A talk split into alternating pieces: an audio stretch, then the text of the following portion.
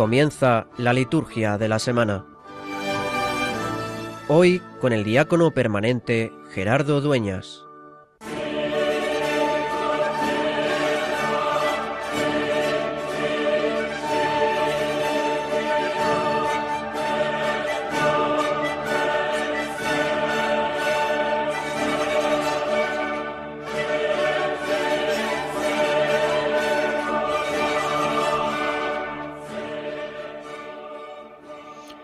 Dios Todopoderoso, concédenos continuar celebrando con fervor sincero estos días de alegría en honor del Señor resucitado, para que manifestemos siempre en las obras lo que repasamos en el recuerdo.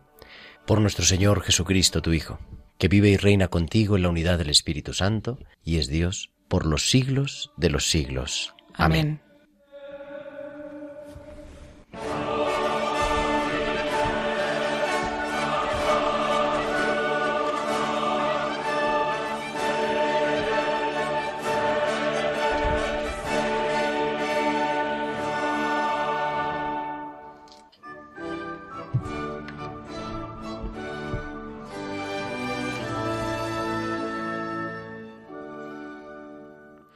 La paz os dejo, mi paz os doy. No os la doy como la da el mundo. Que no se turbe vuestro corazón ni sea cobarde. Me habéis oído decir, me voy y vuelvo a vuestro lado. Estas palabras de Jesús en el Evangelio, estas palabras del discurso de despedida a los discípulos en la última cena, que la liturgia nos regala en este sexto domingo de Pascua, nos hablan de que cuando perdemos la paz, Jesús nos la sigue regalando. Nos invita a poner nuestra confianza en Él, a no vivir con el corazón turbado, dolorido, sufriente, desesperado, ni tampoco acobardado. Por eso hoy, en este sexto domingo de Pascua, celebramos la Pascua del enfermo.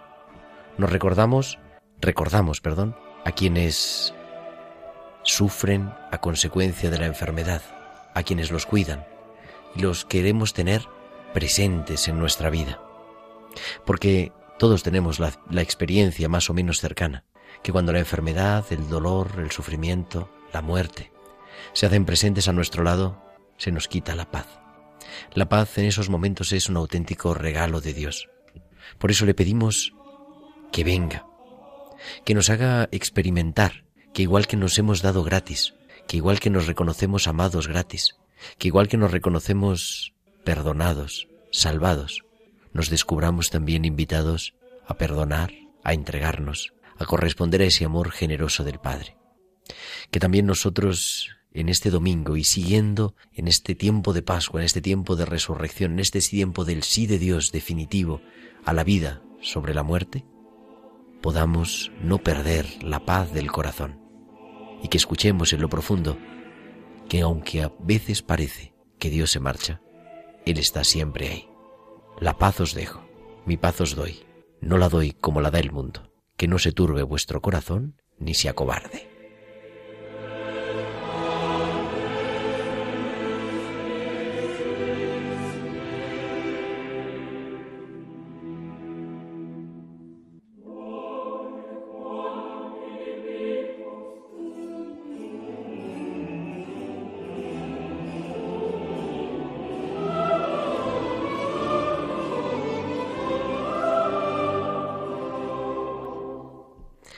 Pues muy buenas noches, señoras y señores oyentes de Radio María. Les habla Gerardo Dueñas y aquí estamos en Radio María, como siempre, en la liturgia de la semana. Este programa que cada sábado de 8 a 9 de la noche, de, de, de, de 9 a 10 de la noche, de 8 a 9, que me equivoco, de 9 a 10 de la noche, de 8 a 9 en Canarias.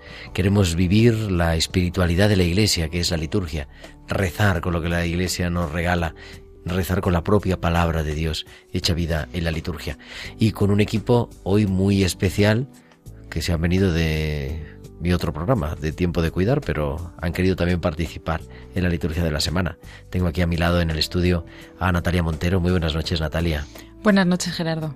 Y gracias por acercarte pues un sábado a, hasta los estudios centrales de Radio María en Madrid. Claro, tenía que probar otro programa.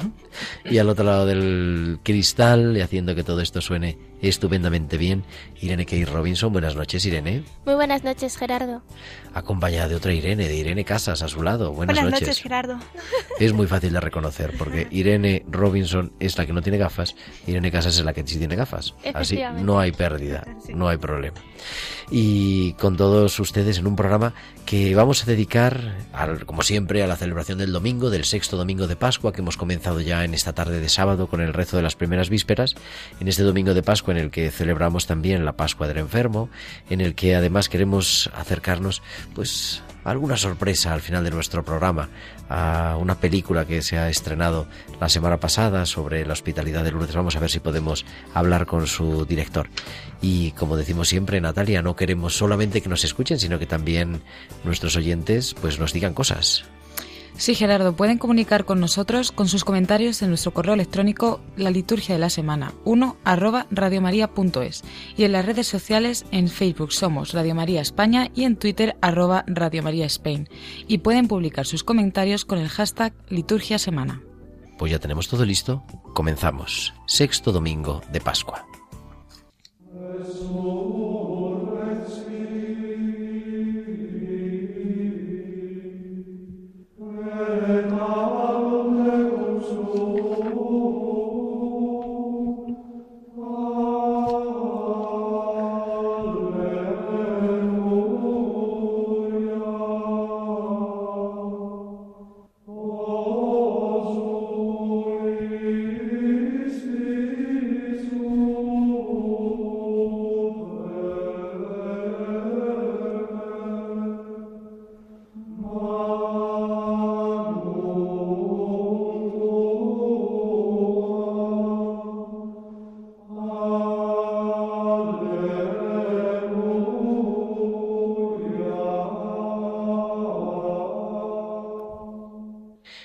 Esta música de la resurrección, este resurrexit gregoriano, nos recuerda que seguimos celebrando el tiempo de Pascua, la cincuentena pascual. Estamos ya en el sexto domingo de Pascua, es la segunda semana del Salterio para los que rezan las vísperas y como siempre queremos fijarnos en la liturgia de la palabra.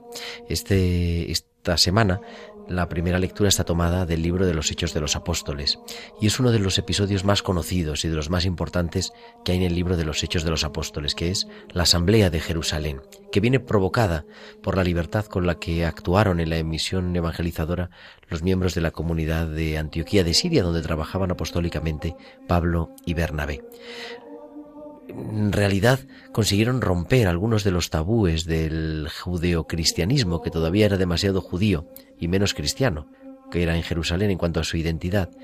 Y ellos, Pablo y Bernabé, admitían a los paganos sin necesidad de que antes tuvieran que hacerse judíos, es decir, de circuncidarse. Eso escandalizaba porque se pensaba que para ser cristiano, primeramente debía ser judío, como les había pasado a los primeros discípulos de Jesús. Ellos obligaban a la comunidad de Jerusalén a admitir la ley de Moisés y muchas otras tradiciones inherentes a este modo de vida. Sin embargo, ¿dónde quedaba lo que Jesús había hecho por los hombres? ¿De qué valdría la muerte y la resurrección de Jesús? En definitiva, la cuestión era dónde estaba la posibilidad de la salvación, en la ley o en Cristo. Pablo, desde el principio, se va a oponer a esta distinción tan incoherente y no menos injusta desde todos los puntos de vista, deshaciendo su teología de la gracia y de la fe en Cristo, toda ventaja fundamental respecto de la salvación y la reconciliación del hombre con Dios. Pablo quiere decir que todos los que todos partimos de cero, que no cuenta ya ser de origen judío o ser pagano, es decir, de ser justo, según la ley, o lo que es lo mismo, por herencia, por tradición, y ser pagano por consiguiente pecador, expuesto a la ira de Dios, porque lo diga una dogmática inmemorial. Ante Dios, ante Cristo, estamos todos en igualdad de condiciones. Lo único que existe es una diferencia cultural, pero eso no es ninguna ventaja ante el Dios de la misericordia y de la gracia. Eso no es una prerrogativa de salvación. La decisión estaba tomada. El concilio de Jerusalén es claro, no es necesaria la ley para la salvación. No hay que obligar a los paganos a someterse a la circuncisión, sino a abrirse a la gracia de Dios. Esta es la gran lucha por la libertad cristiana que comienza ya en los primeros años de la Iglesia. De manera que Pablo, rompiendo seguridades, fronteras, ilusiones, les recuerda que la salvación es cosa de Dios. Este es el resumen de este capítulo 15 que escuchábamos como primera lectura de este domingo sexto de Pascua y al que respondemos precisamente con este Salmo 66. Oh Dios, que te alaben los pueblos, que todos los pueblos te alaben.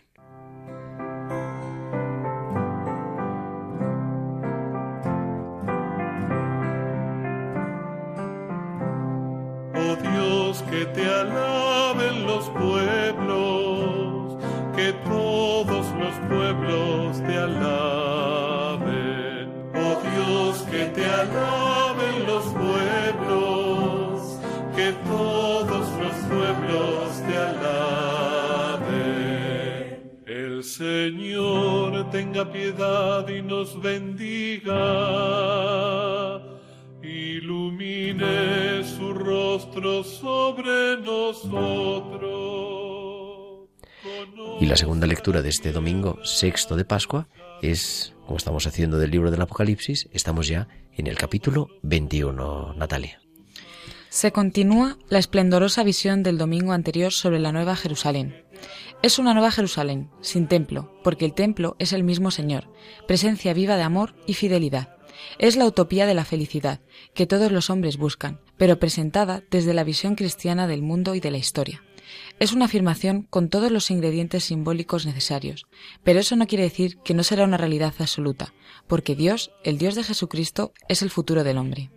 Hablar del futuro sin recurrir, al pasado y al presente sería perder el sentido de la historia, y la humanidad tiene historia, pero será transformada.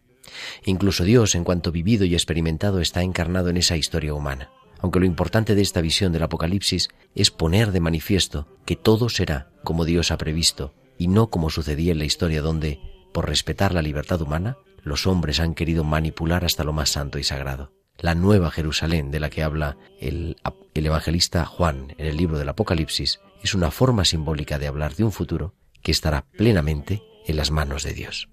Y con el aleluya entramos en lo que es el centro de la liturgia de la palabra de este domingo, en la proclamación del Evangelio. Cristo vivo está, triunfó sobre la muerte, al sepulcro él venció, vivirá por siempre, vivo está, vivo está, es el alfa y la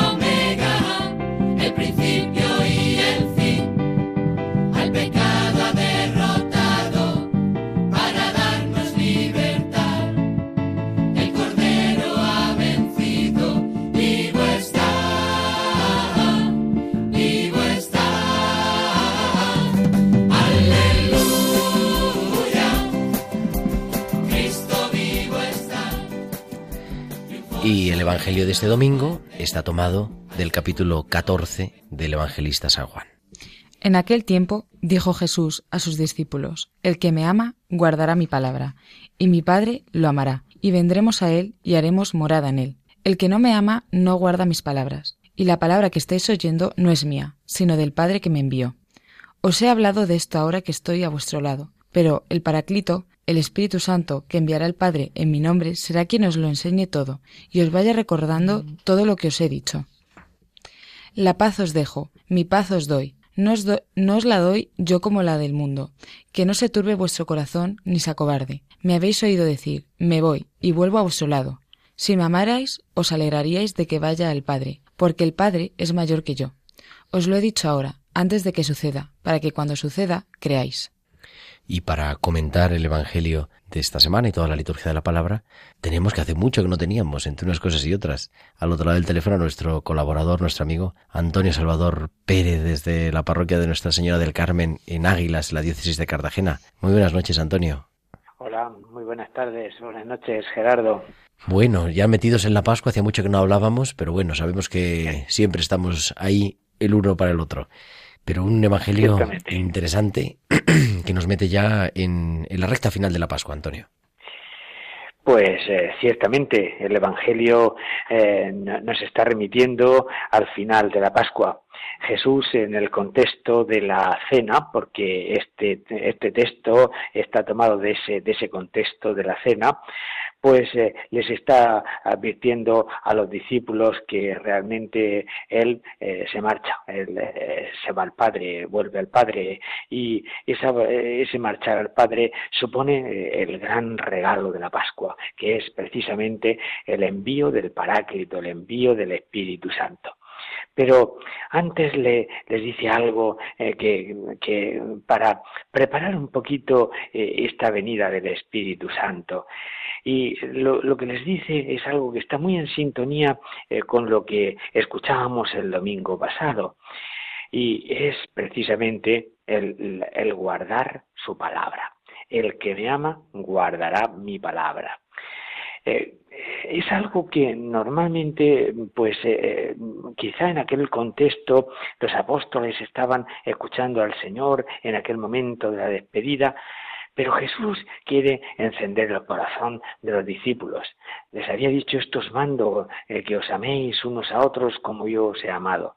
Pero ahora les está diciendo que el que me ama guardará mi palabra y mi Padre lo amará, y vendremos a Él y haremos morada en Él.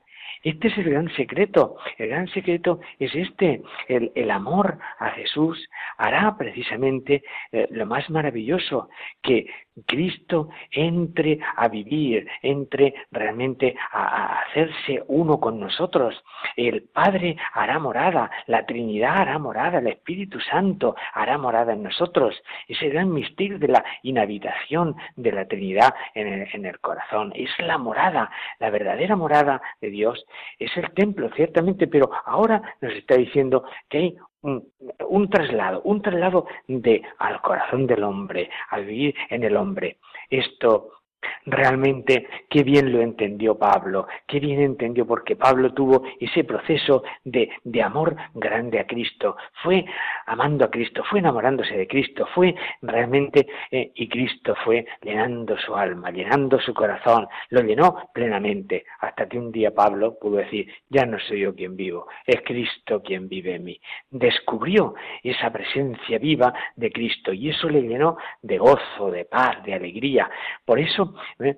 Jesús dirá en ese contexto de la cena, mi paz, mi paz os dejo, mi alegría os, doy. Es la alegría de sentir ahí dentro mi presencia, de sentir al Padre, de sentir al Espíritu Santo, de sentir ahí esa presencia, esa vida, eso que nos hace sentirnos criaturas nuevas. Porque todo tiene sentido pero somos limitados y muchas veces se nos olvidan estas cosas, a los apóstoles, las emociones, el miedo, eh, la, eh, la, gran conmoción de la pasión, de la muerte de Cristo, les podía hacer olvidar eh, este, digamos, este, esto tan maravilloso que Cristo les estaba diciendo, de que le amaran profundamente con un amor, que guardaran su palabra, el que me ama guardará mi palabra y mi Padre vendrá él. Por eso les hace una promesa el Espíritu Santo, que enviará el Padre en mi nombre, será que nos lo enseñe todo y os recuerde esto, y os lo recuerde siempre, y os haga recordar una y otra vez eh, en vuestra vida esta presencia, este eh, realmente que hay que amar, que tenemos que amar a Cristo, que tenemos que dejar conquistarnos por Cristo, que Cristo quiere que le amemos. Esta es nuestra respuesta, una respuesta de amor, una respuesta que realmente Él está esperando. Pues esto es lo que nos trae la paz, esto es lo que nos trae la alegría, esto es lo que nos trae el gozo, esto es lo que nos hace realmente sentirnos realmente que el Espíritu Santo está continuamente renovando este amor. Y en este domingo sexto de la Pascua, queridos amigos enfermos, celebramos la Pascua del enfermo, la Iglesia española, y es precisamente una jornada que empezó ya el día 11 de febrero con la fiesta de la Virgen de Lourdes, pero que ahora llega a su plenitud en España, con un tema, el voluntariado en la pastoral de la salud. Eh, pero algo todavía con una frase que nos mete dentro de la harina, dar gratis lo que habéis recibido gratis. Y si hemos recibido gratis el Espíritu Santo, si hemos recibido gratis el amor, si eh, nos está diciendo el Evangelio que vemos a Cristo, que guardemos su palabra, Esto es lo que tenemos que llevar al enfermo. Tenemos que llevarle al enfermo el cariño de Cristo, el amor de Cristo, la cercanía de Cristo, eh, porque es Cristo el que nos está empujando a esa cercanía al enfermo. ¿Cuántos enfermos que me escucháis sentís que necesitáis esto? Ojalá que tantos voluntarios, tantas familias, tantas personas cercanas llenen realmente vuestro corazón de este amor, de este consuelo, de esta fortaleza, de esta alegría, de esta paz de Cristo para vivir vuestra situación de enfermedad. Feliz Pascua del enfermo y feliz domingo sexto de Pascua para todos. Pues no se puede decir más en menos tiempo, querido Antonio. Feliz Pascua del enfermo. Por cierto, al Eh. final de junio, principio de julio, voy a Águilas. Ya te diré por privado para ponernos de acuerdo. Muy bien. Un abrazo muy fuerte, Gerardo. Un abrazo Antonio Salvador Pérez Vicente, el párroco de Nuestra Señora del Carmen en Águilas, de la diócesis de Cartagena, que como siempre nos acerca a la palabra de Dios. En este último domingo del mes de mayo, seguimos en el mes de mayo, mañana ya es día 26 de mayo, y entramos en la recta final de la campaña de mayo de Radio María. Escuchamos a nuestro director editorial. Id al mundo entero y anunciad el Evangelio a toda la creación, dijo Jesús a sus discípulos. También hoy el Señor quiere que seamos misioneros bajo el manto de la Virgen, Reina de los Apóstoles. Radio María, que no tiene más fin que colaborar en esa misión evangelizadora, os pide en este mes de mayo un esfuerzo especial de oraciones, voluntarios y donativos. Así, la voz de Cristo podrá llegar a todos los rincones de España y de otras naciones del mundo a las que queremos llevar Radio María. Puedes informarte de cómo colaborar llamando al 91 822 8010 o entrando en nuestra página web radiomaria.es. Apóstoles y misioneros del mundo con Radio María.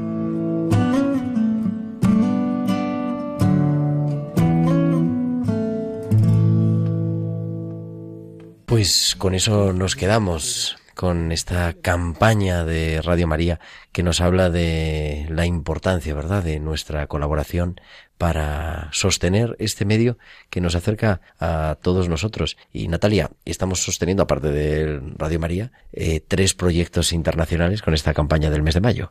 Sí, los tres proyectos que se están llevando a cabo es en Nigeria, Irak y Santuarios Marianos. Es eh, un proyecto que se llama Mariatón, que bueno, que ya lo conocéis.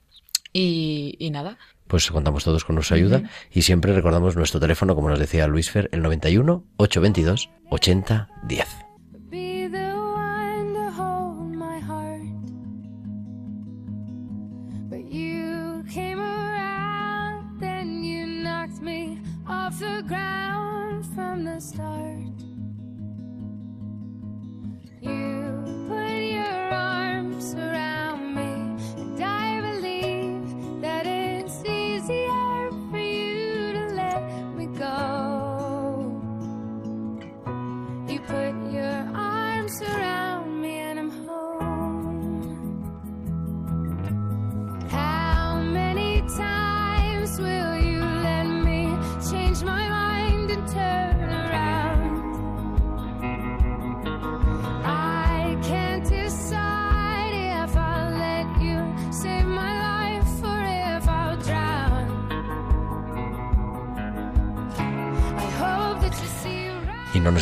Seguimos en la liturgia de la semana, pero es que vamos a hablar de pastoral de la salud porque, como nos decía Antonio, este domingo es la Pascua del Enfermo. Y creo que tenemos ya al otro lado del teléfono a José Luis Méndez. Buenas noches, José Luis, Muy buenas noches, Gerardo. que es el codirector de Tiempo de Cuidar, delegado de Pastoral de la Salud de Madrid, director de la Conferencia Episcopal de Pastoral de la Salud y todo lo que se puede ser en Pastoral de la Salud casi.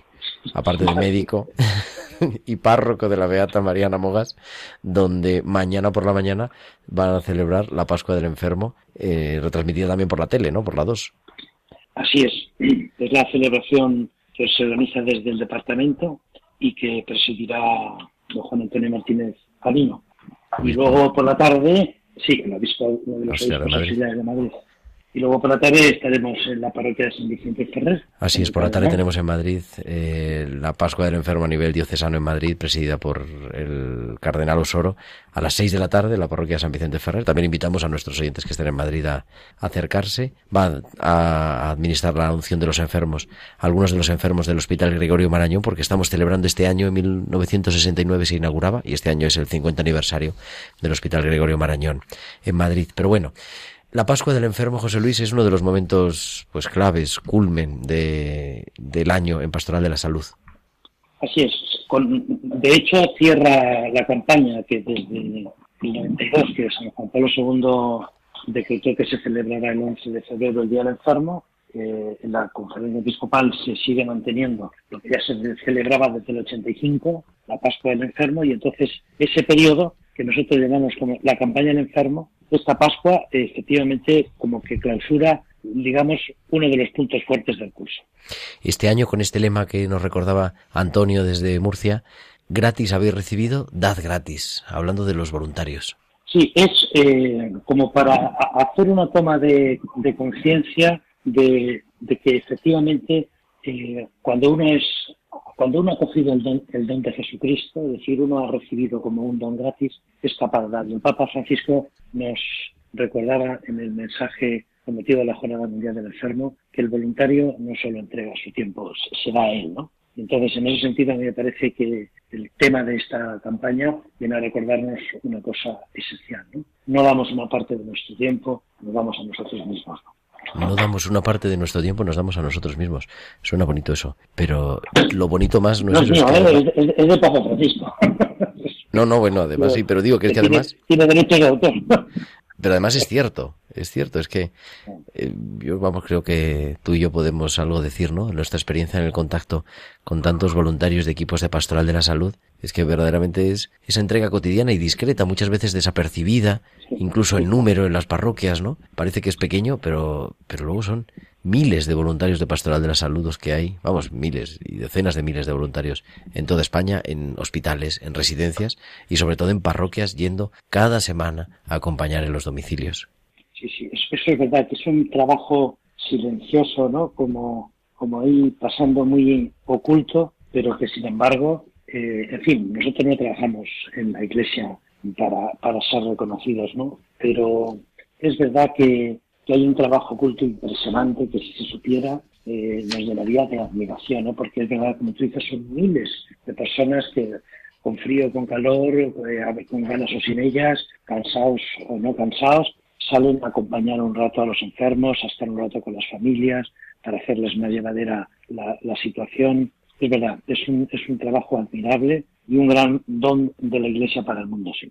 Pues querido José Luis, nos escuchamos. Bueno, este próximo martes no tenemos tiempo de cuidar, pero a la semana siguiente en tiempo de cuidar cada martes, de 8 a 9 de la noche, de 7 a 8 en Canarias. Y, nos vemos mañana también en la tele. Tenemos una, un fin de semana completo. Completísimo. Muchas gracias, José Luis Méndez. un abrazo. Codirector de Tiempo de Cuidar. Buenas noches.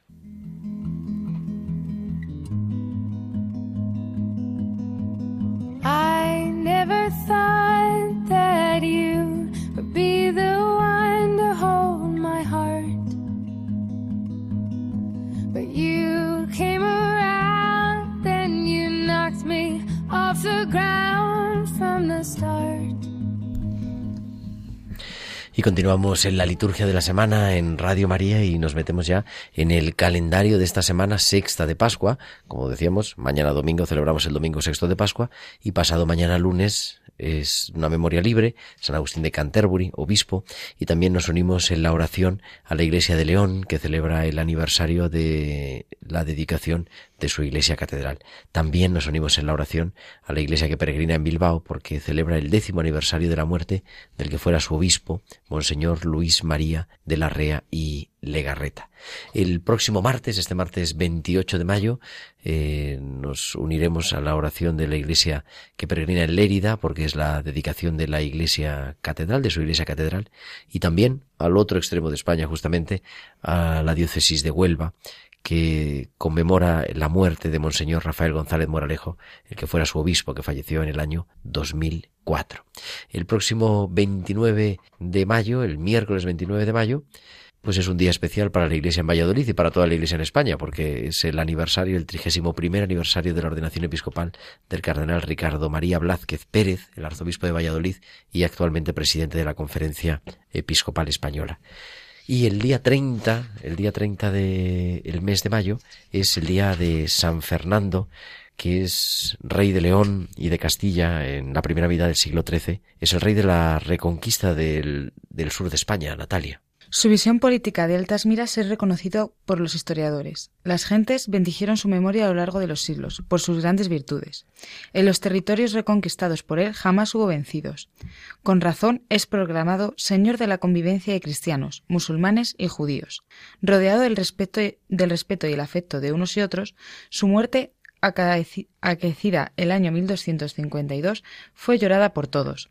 En la Catedral de Sevilla reposan sus reliquias. Fue canonizado el año 1671.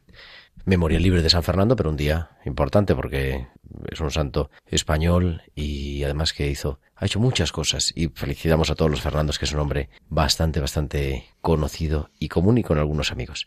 Y el viernes 31 eh, culminamos el mes de mayo con la fiesta de Nuestra Señora la Virgen María en la visitación a su prima Santa Isabel.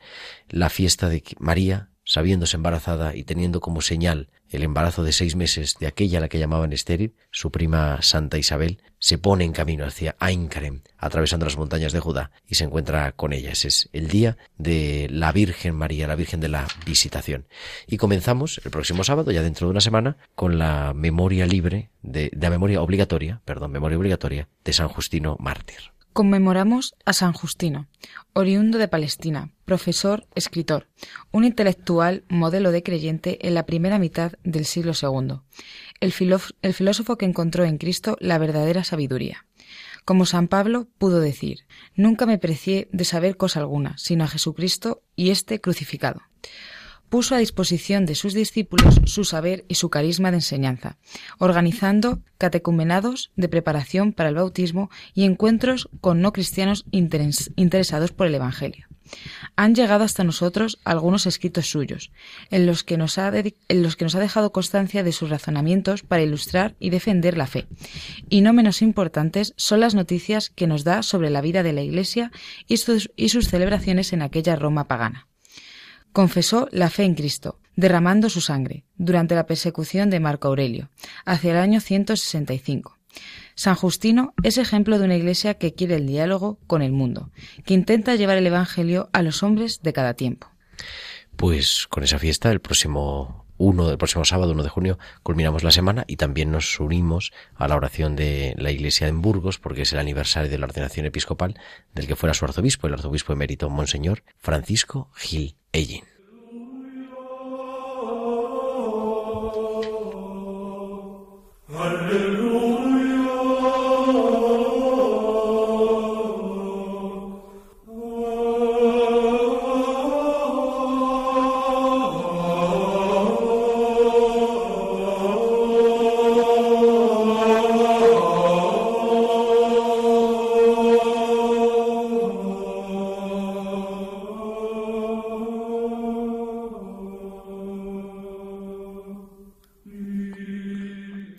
Y seguimos oyendo el aleluya porque el aleluya es el canto de la Pascua. Rafael Casas, buenas noches. Buenas noches, Gerardo. Muchísimas buenas noches, gracias. oyentes. Rafael Casas es el subdelegado de liturgia de la Archidiócesis de Santiago de Compostela, amigo, colaborador de este programa. Hoy estamos retomando muchos amigos. Hacía un montón que no hablaba con Antonio y hacía también un montón que no hablábamos, Rafa. Los amigos son así, hay que tenerlos siempre presentes. Decía, no, decía, me mandó una amiga, un- que me hizo mucha ilusión, una compañera mía de la carrera, de otro, cuando yo estudiaba otras cosas. Eh, mandó un mensaje una vez, de estas fotos que te mandan en WhatsApp, ¿no? Que decía, un amigo es aquel que sabes que puedes contar, aunque no hables todos los días. Pues yo creo que eso es lo que así también nos pasa contigo, Rafa. Nos pasa, nos pasa esto. Decía, el aleluya es el canto de la Pascua, porque, claro, ya se nos ha pasado la vigilia pascual, se nos ha pasado la octava de Pascua, ya no leemos en- ni en diario ni en los domingos las, las apariciones de Jesús resucitado, pero seguimos en la cincuentena pascual, ¿no? Que se alarga y, y que sigue, yo creo, invitándonos, no sé, tú nos dirás, a, a saborear ¿no? la resurrección, pero de un modo distinto en esta última parte de la cincuentena. Sí, así es, la, la resurrección, bueno, es el acontecimiento principal de toda nuestra vida cristiana, pero la Pascua nos lo remarca especialmente, con distintos pasos, con distintos modos, a lo largo de estos 50 días. Así, para entendernos pedagógicamente, como hago con los niños en clase, suelo utilizar la mano, los cinco dedos de la mano, para contar las cinco características importantes, los cinco pasos de la Pascua. A ver, vamos a Suelo jugar con ellos así. Sabes que yo soy profe y recojo desde infantil hasta primaria, secundaria, bachillerato y voy recorriendo con los niños así pues una alguna forma pedagógica de ir aprendiendo estas cosas. Pues ya Solo- tenemos, tenemos nosotros la mano preparada. A ver, vamos a ver. ¿verdad? Pues primer dedo, el domingo de Pascua. El domingo por el que son domingos todos los domingos del año.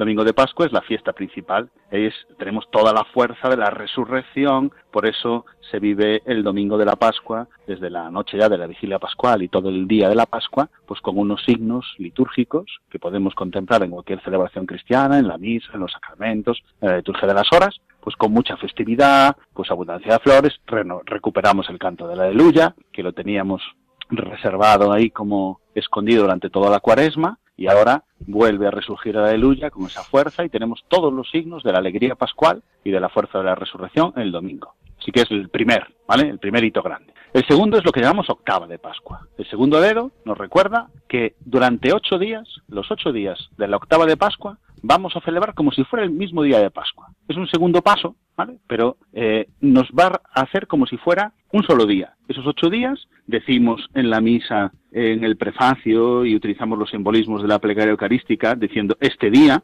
aunque mm, a mucha gente pues le puede llamar la atención. Yo siempre le digo, fijaos que en la misa de hoy vais a, volver a escuchar en este día y dices, pero si es martes, pero si es miércoles, pero no fue el domingo ya, pero es que de la octava de Pascua coge toda la fuerza del domingo y se repite esa festividad pues por todo lo alto.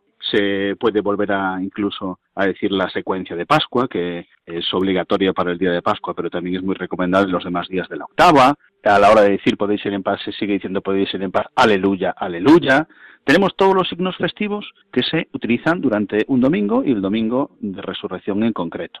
Segundo nivel. Tercero, pues después de esos ocho días tenemos los 50 días de la Pascua por delante, ¿vale? Esos cincuentena pascual tiene pues el sentido de la Pascua durante todos esos días, pues con una eh, especial también festividad. Vamos a leer siempre eh, la lectura de los Hechos de los Apóstoles, la tenemos íntegramente en el oficio de lectura, tenemos las partes más centrales durante los domingos y una selección muy buena en todas las misas feriales del tiempo de la Pascua, de manera que está muy unido con un tiempo allí muy conjuntado, ¿vale? Toda la cincuentena pascual. Cuarto dedo, siempre pongo el cuarto porque es otra de las solemnidades de la Pascua, la Ascensión. Y se celebra 40 días después de la Pascua, por eso el cuarto dedo. Esa fiesta de la Ascensión tenemos eh, un momento central también en la Pascua, en la que Cristo asciende al cielo, una vez que ha resucitado, pasa eh, las apariciones con los discípulos durante esos 40 días y después asciende al cielo.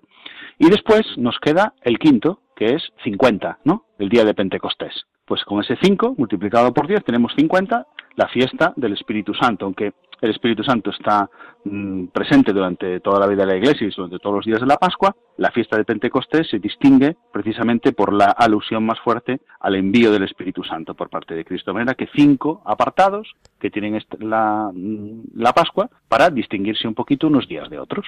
Yo le dije a Natalia que la tengo aquí a mi lado. Rafa nos va a explicar perfectamente la, la cincuentena pascual. ¿Era verdad o no? Era verdad y lo ha hecho estupendamente. Oye, pero ¿por qué no Hay que celebramos? buscar algo que los niños se queden con él, si no, Claro, es que tenemos que ser como niños. Te decía, mi abuela siempre decía, tres jueves hay en el año que relumbran más que el sol. Jueves Santo, Corpus Christi y el día de la Ascensión. Pero si nosotros, sin embargo, el día de la Ascensión lo celebramos el domingo que viene. Sí, lo hemos cambiado para celebrar el domingo. Todavía nuestros libros litúrgicos dan las opciones para los lugares donde tradicionalmente, aquí en Galicia hay varios lugares donde la fiesta de la Ascensión se sigue celebrando, y el Corpus también, por cierto. Y hay varios lugares en España también donde se celebra como solemnidad el jueves. El Corpus como- sabía, no sabía que la Ascensión también en algún sitio. Sí, sí, es eh, tradicional. Por ejemplo, eh, litúrgicamente es el domingo, fíjate, pero en Santiago la fiesta civil La fiesta civil de, que se patrona, la Ascensión, la fiesta de Ascensión es pues, como se celebra la fiesta, ¿no? De la ciudad de Santiago. Se sigue celebrando jueves. Ah, o sea que ahora entonces la fiesta civil es el jueves y la litúrgica el domingo. Paradojas de la vida. Y paradojas de la vida. Nosotros la hemos cambiado para que, bueno, pues en el domingo. Están en comunión con España, ¿no? Exactamente, podemos tener todos eh, más mayor asistencia a misa, ¿no? Y, y no perder la celebración litúrgica del domingo, porque ahora ya no es festivo en toda España. Entonces hemos pasado al domingo, pero no, pues lo mismo nos pasa en Corpus, pero en Corpus sí que yo creo que es más habitual también en otros lugares de España que siga siendo festivo el jueves de Corpus Christi, ¿verdad? Toledo, en Granada. Sí, pues eh, esta, es, es decir, si contásemos 40, es lo que digo yo, ¿eh? Si contásemos 40 desde el día de la Pascua, nos daría un jueves, ¿eh? el jueves de la Ascensión. Y nosotros ahora lo hemos retrasado un poquitín para celebrarlo el domingo, ¿no? Pero realmente eh, el día propio es el jueves. Y el, y el Pentecostés, yo también les digo a los chicos en el colegio, ¿no? Y es que Pentecostés lo que significa es 50 días, a las, es cincuentena, a los Sí. 50 días de la Pascua, ese es el nombre. Nosotros tenemos en griego, esa palabra es griega, yo que soy profe de griego, pues no te- tengo que hablar de estas cosas siempre. La palabra 50 en griego le pasa como al francés. El francés us- usa multiplicativos para los números. Sabéis que para decir 80 se dice 80, 4 por 20, ¿no? Son multiplicativos. Pues para decir en griego también se multiplica. Eres pente, costos es multiplicar por 10, pente costos 50, 5 por 10, 50. Y lo hace con todos los números el griego. Multiplica 5 por 10, 4 por 10 y es así, ¿no? Pues pentecostos significa 50, porque ya los judíos celebraban una fiesta tradicionalmente de la primavera y en los 50 días después de, de la Pascua. Y nosotros seguimos manteniendo los 50. Si multiplicamos las 7 semanas, 7 por 7, 49, más 1, que es el día de la Pascua, el día, también contamos el día primero y el día último, son 50 justos. Pues perfecto. Entonces nos tendremos que volver a hablar después de Pascua, pero por ahora la Pascua la hemos dejado ya casi casi solucionada. Ahora solo falta vivirla. Vivirla, exactamente. Pues querido Rafael Casas Salgado, el subdelegado de Pastoral de la Salud, digo de Pastoral de, de Liturgia, el de- subdelegado de Liturgia de la Diócesis de Santiago de Compostela, muchísimas gracias y buenas noches. Gracias a vosotros, buenas noches.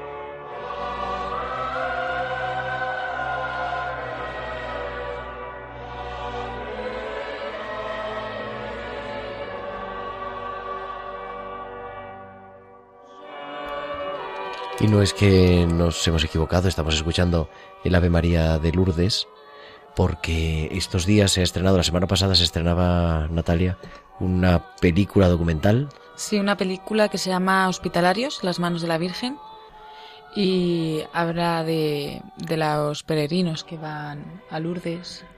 Una pequeña, dice la, la- el- el- la sinopsis, ¿no? Una pequeña, aldi- una pequeña aldea al sur de Francia es desde 1858 el destino de unos inverosímiles viajes, hombres y mujeres con todo tipo de dolencias y enfermedades que por sí mismos o llevados por otros llegan en peregrinación a la conocida como Gruta de Lourdes. Y en esta película se ha querido, pues, poner de manifiesto el trabajo de manera especial de los voluntarios, ¿no? De tantas personas que hacen posible que enfermos y discapacitados viajen a Lourdes. Y tenemos rapidísimamente en la radio, que el tiempo nos come, al director de la película, Jesús García. Muy buenas noches. Buenas noches. Y gracias por aceptar la, la llamada de la liturgia de la semana en Radio María, Jesús. Decía, Gracias a vosotros.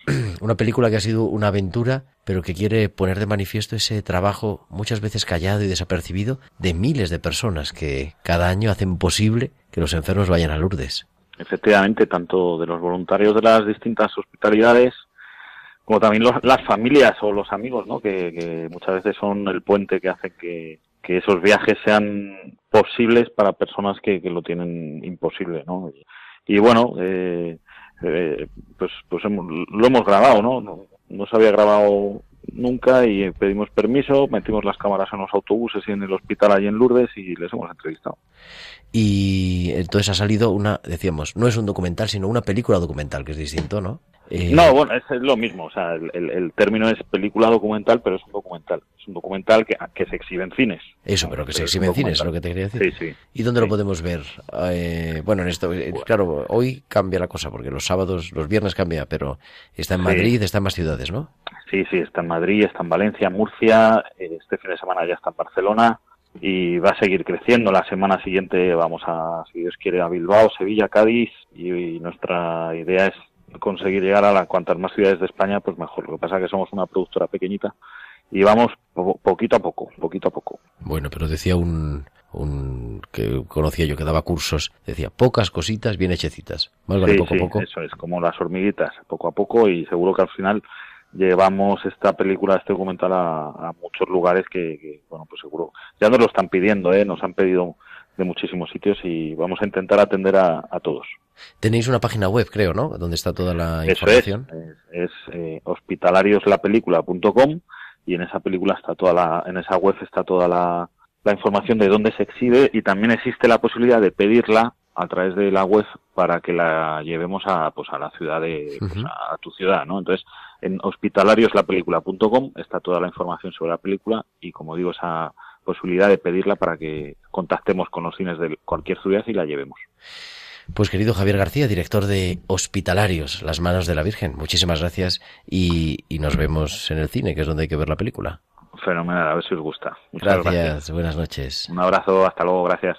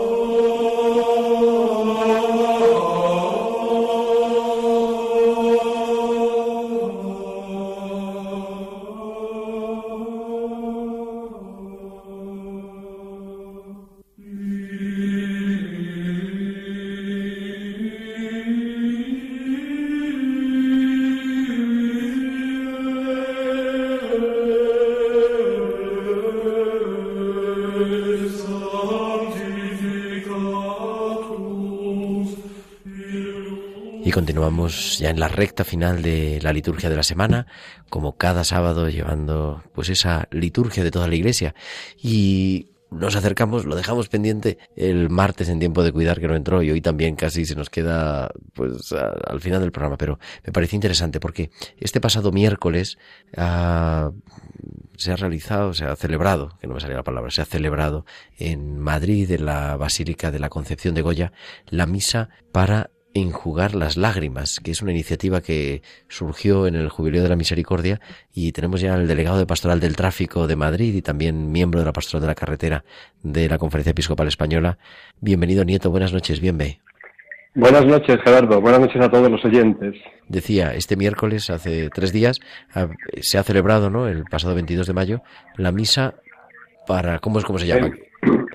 La misa por los que juegan las lágrimas. Por los que es una iniciativa en el Jubileo de la Misericordia que institucionalizó el Papa Francisco y desde que se institucionaliza la Pastoral de la Carretera de la Conferencia Episcopal se ha adherido a la iniciativa y, por supuesto, la Diócesis de Madrid, en este caso, también nos adherimos a esta iniciativa, que es recordar, tener presente a esas personas que han sufrido la pérdida del ser querido, víctimas de accidentes de tráfico, víctimas de accidentes laborales, víctimas de accidentes laborales sin itinere. En, definitiva, no las personas que han perdido la vida, para eso ya normalmente tenemos la misa el tercer domingo de noviembre. Lo hacemos para esas personas que están sintiendo la ausencia, la, la, el- ese, ese vacío que queda, ese dolor que queda, ¿no? Y que tienen que enjugar las lágrimas. Nos viene a la memoria también en el recorrido del Calvario las lágrimas de la Verónica cuando le seca el sudor a Jesús, ¿no? Pues también nosotros queremos queremos también enjugar las lágrimas y queremos secar esas lágrimas, por lo menos acercarnos al dolor de esas personas, que son muchas las que al cabo de los años pues han perdido han perdido a un ser querido en todas las, en todas las facetas, ¿no? Pero en este caso centralizándola en la pastoral del tráfico, en la pastoral de la carretera. que es, es verdad que y además creo que es una de las causas, no sé, la primera o la segunda causa de muerte, eh, no por enfermedad, Bueno, eh, en es- jóvenes, es- ¿no? Es terrible, es terrible, es terrible. Fíjate que estamos hablando de un millón, perdón, de, de- bueno, sí digo bien, las Naciones Unidas declara que al, al año, ahora que se ha celebrado a nivel civil la Semana mm, Internacional, la Semana Mundial de la Seguridad Vial, las Naciones Unidas nos recordaba que mueren al año en el mundo un millón doscientas mil personas en accidentes de tráfico. Esto es una cosa brutal. Si nos ceñimos a España el año pasado, fueron millón, es que es una exageración, un millón doscientas mil personas, me quedo Sí, pensando. sí, sí, datos, datos de la ONU, ¿eh? Datos de la ONU. Un millón doscientas, doscientas mil personas anuales, ¿eh? Anuales en accidentes de tráfico. Un millón doscientas mil personas en accidentes de tráfico. Es que se dice pronto, ¿no? Se dice pronto.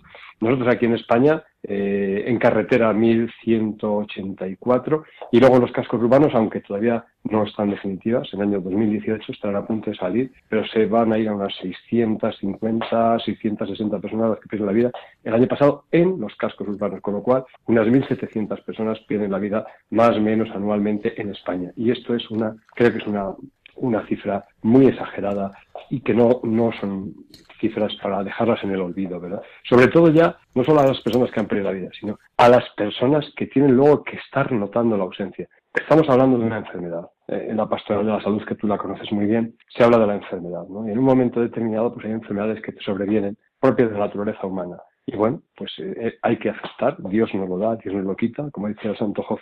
Pero es cierto que esas tienen una justificación de comprensión. Nunca las vas a comprender. Ahora, nunca podrá haber una justificación para un accidente de tráfico que muchas veces se producen por, por auténticas tonterías, ¿no? Y eso es muy difícil de explicar. Cuando una persona siente la ausencia de un ser querido, de un familiar, pues hombre, sobrevienen las lágrimas. La Iglesia tiene que estar ahí y nosotros, en la medida en que podamos, trataremos de acercarnos desde esa luz de Cristo que se enciende en la noche de Pascua, ¿no? para llevarles esa cercanía nuestra. Y por eso la- nos parece una iniciativa muy buena del Papa Francisco y nos hemos adherido a ella porque creemos que es muy necesaria. Uy, nos ha puesto Irene en la sintonía, esto quiere decir que estamos al final. Pero... muy bien, Oye, te emplazo también porque hemos habéis celebrado el segundo aniversario ya de puesta en marcha El Sarcu, el del día Sarcu. 15. Oye, El qué cosa, 15. cómo pasa el tiempo, ¿eh? El día 15 de mayo, Dos nuestro patrón en Madrid, San Isidro. Ya dos años, ¿eh? Pues, Pues sí, cuando quieras. En uno de estos programas encantado. lo hablamos también, bien, bien. Querido, bienvenido bien. Nieto, delegado de... Bueno, ahora no sé cómo es, director del secretariado de la Pastoral del Tráfico. Licenciado secretario de la Pastoral del Tráfico y diácono, como mi hermano Gerardo. Pues así es. Que Así nada, es. muchísimas gracias, bienvenido, buenas noches. Un abrazo, buenas noches. Y nada, muchísimas gracias a Irene Robinson y a Irene Casas al otro lado del cristal. Natalia, ¿qué tal la experiencia en la liturgia? Muy bien, otro día me apunto. Venga, pues te esperamos, claro que sí, Natalia Montero. Muchas gracias, buenas noches. Y a todos ustedes les esperamos la próxima semana, el próximo sábado, como siempre, a las 9, a las 8 en Canarias, la liturgia de la semana en Radio María. Hasta entonces, descansen, sean felices. Un saludo de su amigo el diácono Gerardo Dueñas.